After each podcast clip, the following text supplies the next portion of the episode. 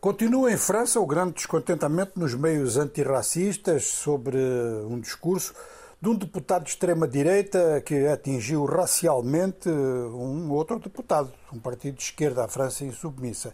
Esse outro deputado, Carlos Martins Bilongo, é descendente de angolanos e de congoleses, nascido em França. E este facto está a dar lugar a manifestações e vai dar lugar a mais, e pode mesmo dar lugar a uma suspensão do mandato do agressor racista.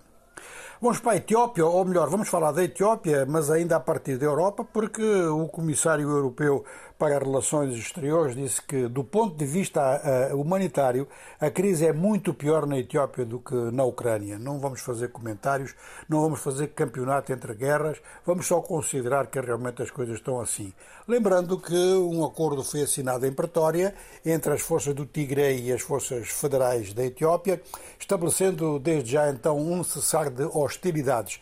Diversos dispositivos vão ser montados no terreno, mas é claro que toda a gente diz uma coisa que é uma verdade assim muito elementar. Tudo vai depender da boa vontade dos dois lados para pôr termo realmente a esta guerra civil que já tem no seu balanço não só uma crise alimentar muito séria, mas eh, muitas mortes e muitas destruições.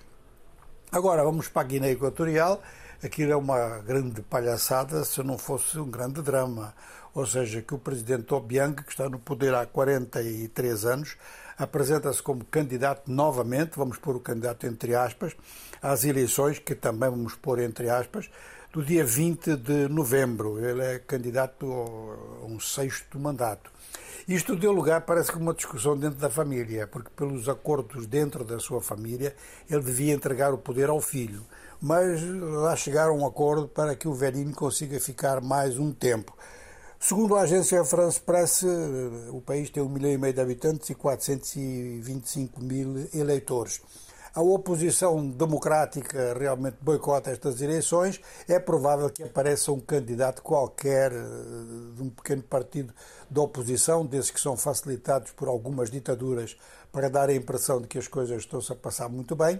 Eh, é possível que apareça uma candidatura dessas, mas que não tem a menor chance.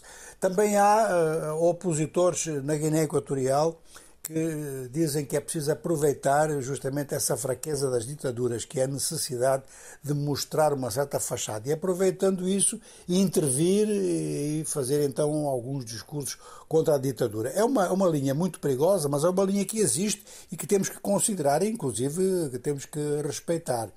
Nas, nas, nas experiências até aqui na Guiné Equatorial, todas elas deram mau resultado. Quem procurou aproveitar esse espaço para fazer oposição real teve muitos problemas lá na Guiné Equatorial. E, finalmente, lembrando uma coisa que toda a gente já sabe, não é? Que a Guiné Equatorial faz parte da CPLP.